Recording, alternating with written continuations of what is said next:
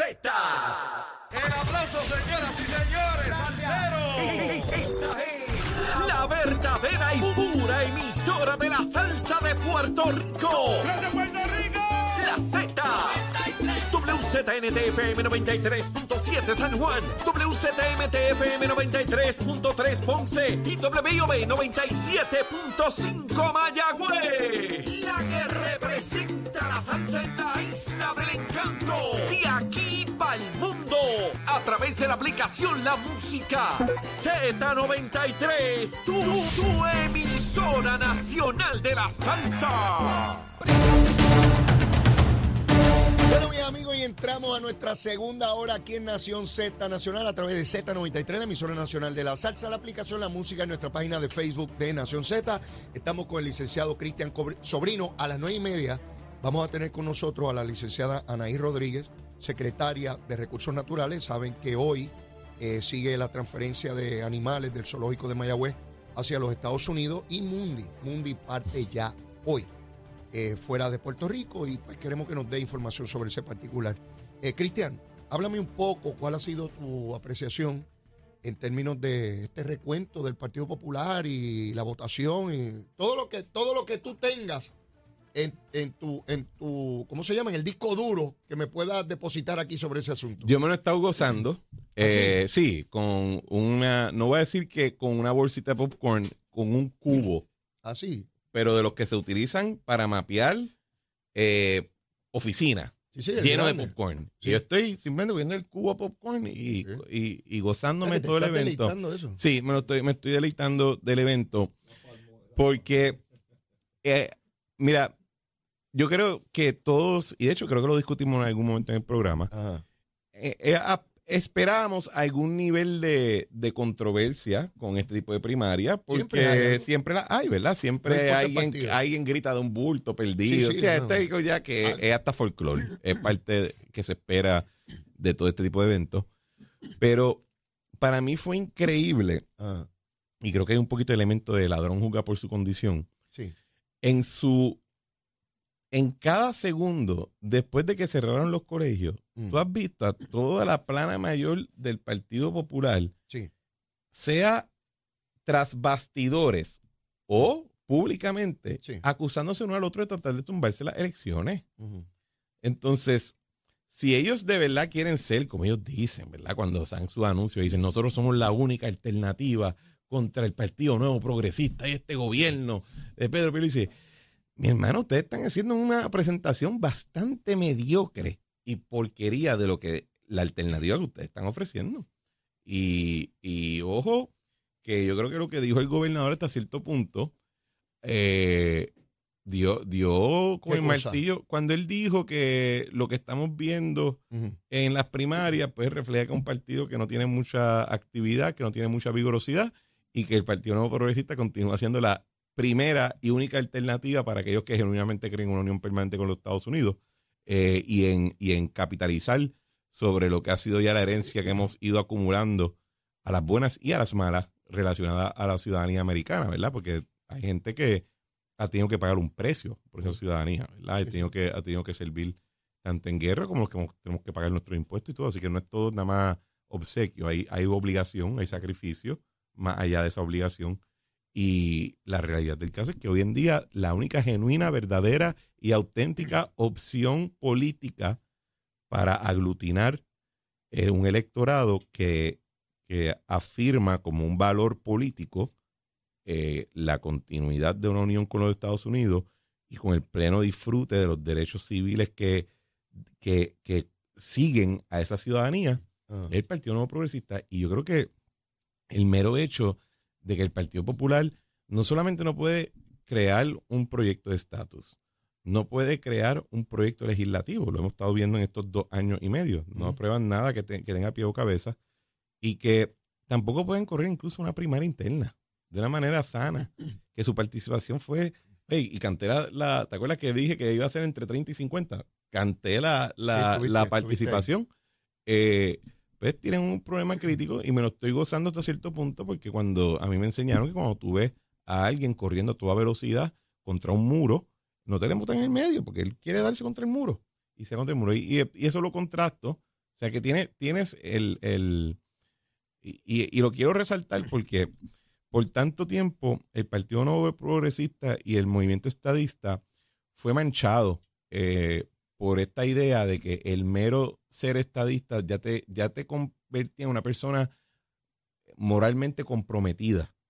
Que, ah, que, el estadista, por definición, es más probable que sea corrupto. Eso fue lo que nos hicieron, ¿verdad? Entre, entre eh, la época de los 90 hasta recientemente.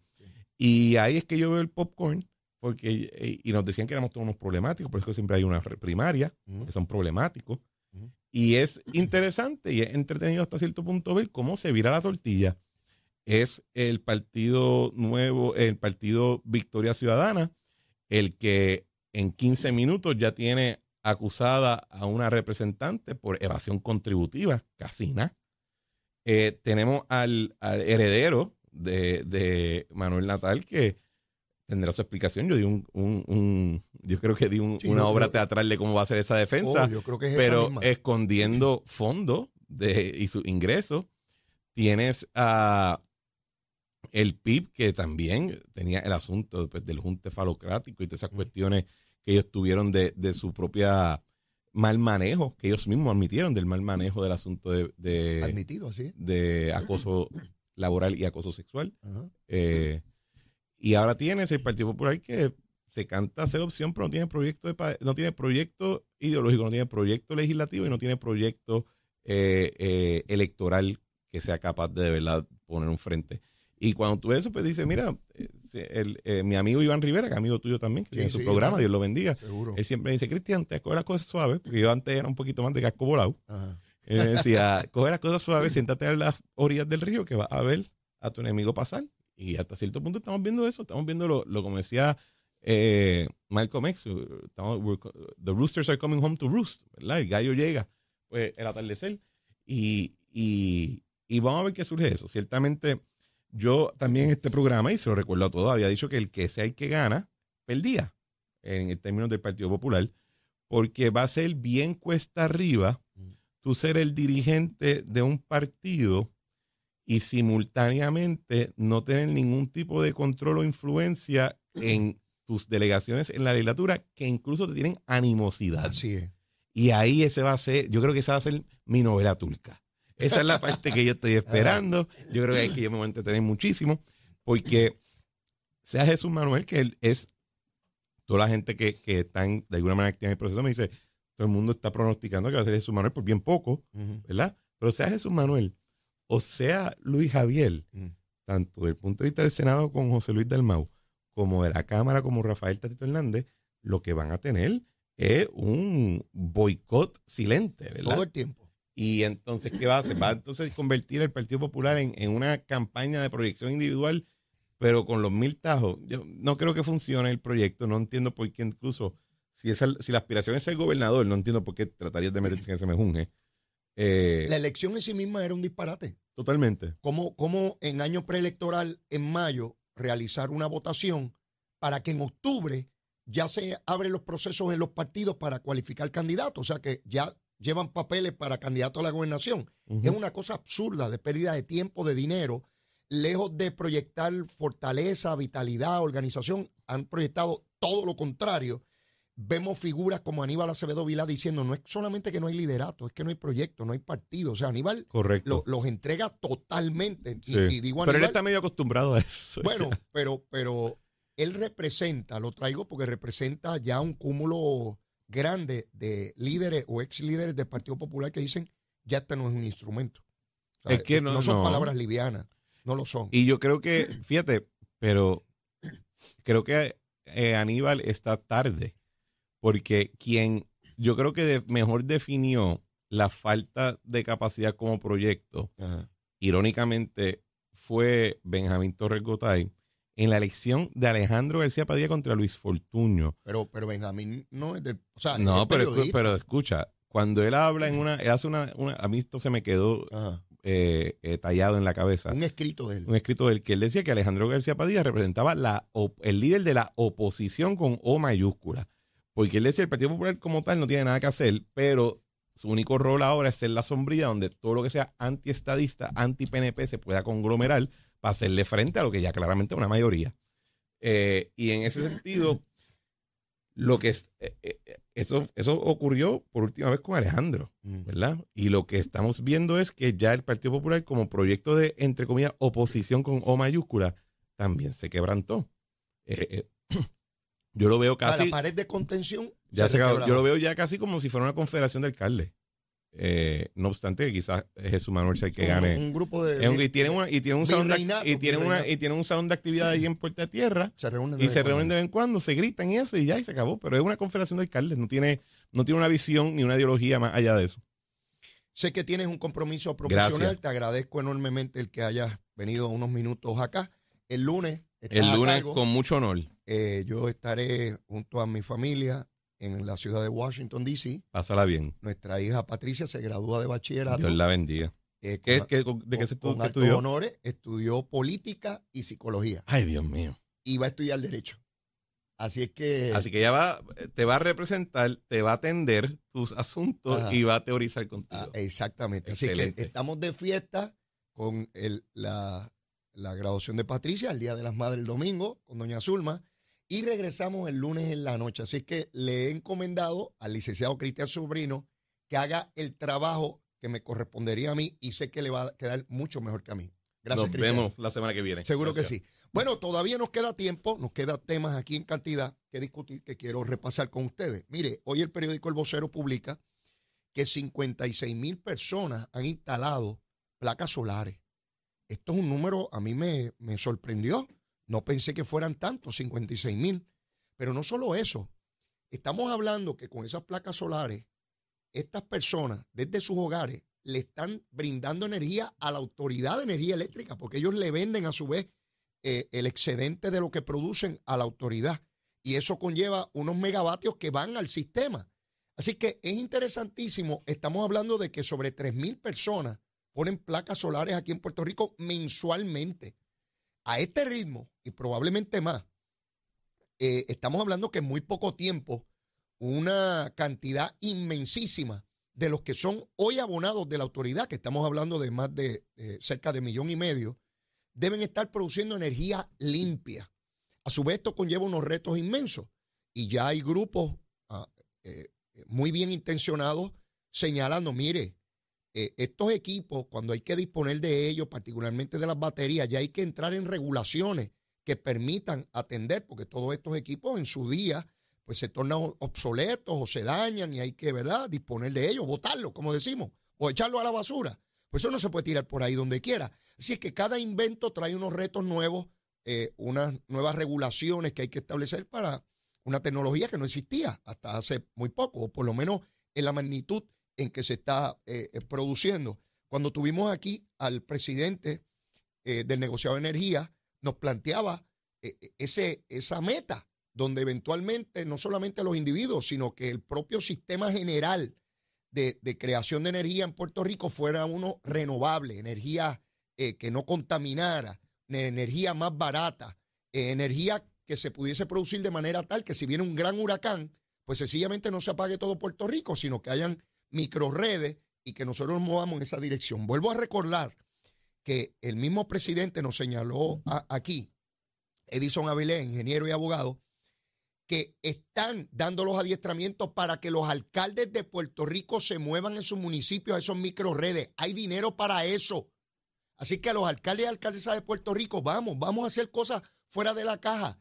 Eh, y, y como mi parecer es que los alcaldes que logren eso deben tener la reelección asegurada, porque están moviendo a su pueblo hacia el futuro, lo están moviendo a ser autónomos, a ser independientes, a tener la posibilidad de subsistir más allá de un huracán y un terremoto, ¿no? En términos energéticos. Así que me alegra mucho, me alegra mucho que se vayan rompiendo los paradigmas, que lo que aprendimos podamos entender que ya pasó y que tenemos que movernos a cosas nuevas, eh, como, como la fibra óptica que veo que están poniendo por ahí donde quiera y tener servicios mucho más rápidos eh, eh, de, de servicio, ¿no? De tecnología. Jorge Santos, este pájaro es congresista federal, Jorge Santos, por New York. Llegó el otro día a la legislatura federal. Es un embustero en todo. Este hombre mintió en todo, en todo. Ayer lo arrestaron.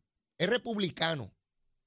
Lo arrestaron por evasión contributiva. También evadía el pago de contribuciones. Este hombre mintió sobre que su familia había estado en el holocausto, sobre su preparación académica, sobre sus trabajos. Este hombre es una masa de embustes completa. Se me parece una legisladora que olvidó en el informe de ética gubernamental poner unos chavitos, unos chavitos, mire, para que usted vea que el embustero está donde quiera. Hay embusteros en Puerto Rico, hay embusteros americanos con la lengua rubia. Digo, este es hispano, o este es de origen hispano. Y llama este pájaro eh, eh, George Santos. Esto es un Jorge cualquiera, ¿sabe? Le dicen George, pero es Jorge. Esto es un Jorge cualquiera. Yo conozco unos cuantos Jorge, Jorgeses por ahí.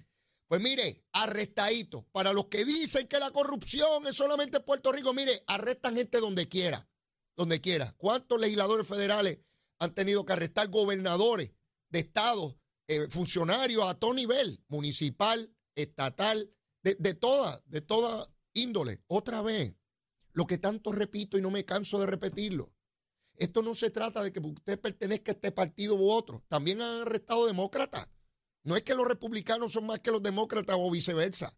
En cualquier organización, pública o privada, deportiva, cultural, religiosa, siempre se cuela uno que otro ratón o ratona, porque hay que ser inclusivo. Y se pueden colar. Y ahí tienen a este Jorge Santos, que si tuviera una pizca de, de calor en la cara, hubiese renunciado hace tiempo. Este hombre ha mentido sobre todo. La lista es inmensa de las cosas donde este hombre ha ocurrido exactamente lo contrario a lo que él planteó. Y con su cara fresca, él comparece entre los medios y dice que eso no es nada. Que eso no es nada. Está como el de Trujillo. Ya yo di estas declaraciones y no voy a hablar más nada. Para que usted vea, puede ser de Trujillo Alto, puede ser de New York, puede ser de donde sea. Y cometer imprudencia, ilegalidades, delitos de la naturaleza que sea. El gobernador de Puerto Rico Pedro Pierluisi está esperanzado en que se llegue a un acuerdo sobre las enmiendas de la ley electoral, particularmente porque está en, juego la presidencia de la Comisión Estatal de Elecciones, porque el presidente, una vez deje de ser juez al final de este año, pues ya no podría continuar como presidente de la comisión. Esto es un reto inmenso. Y yo invito a los legisladores a que lleguen a un acuerdo. Nosotros no podemos entrar al año electoral con cuestionamiento o inestabilidad en la cúpula de la Comisión Estatal de Elecciones. No podemos entrar así. Debemos tener certeza no solamente en la ley, sino en los funcionarios que tienen la obligación de conducir ese proceso. Y el juez Colomer ciertamente ha demostrado tener esa capacidad. Que uno pueda tener diferencia entre una decisión y otra, siempre va a ser así. Allí no va a llegar alguien que todos los partidos todo el tiempo estén de acuerdo con las decisiones que se tomen. Eso no existe, ni aquí ni en ningún lugar del mundo. Ha demostrado ecuanimidad, conocimiento, eh, eh, criterio propio, voluntad para hacer, ejercer sus determinaciones y, debe permanecer ahí. Si abren ese proceso a buscar otra persona, no lo van a encontrar. En año electoral, no lo van a encontrar. No lo van a encontrar, no va a haber los consensos.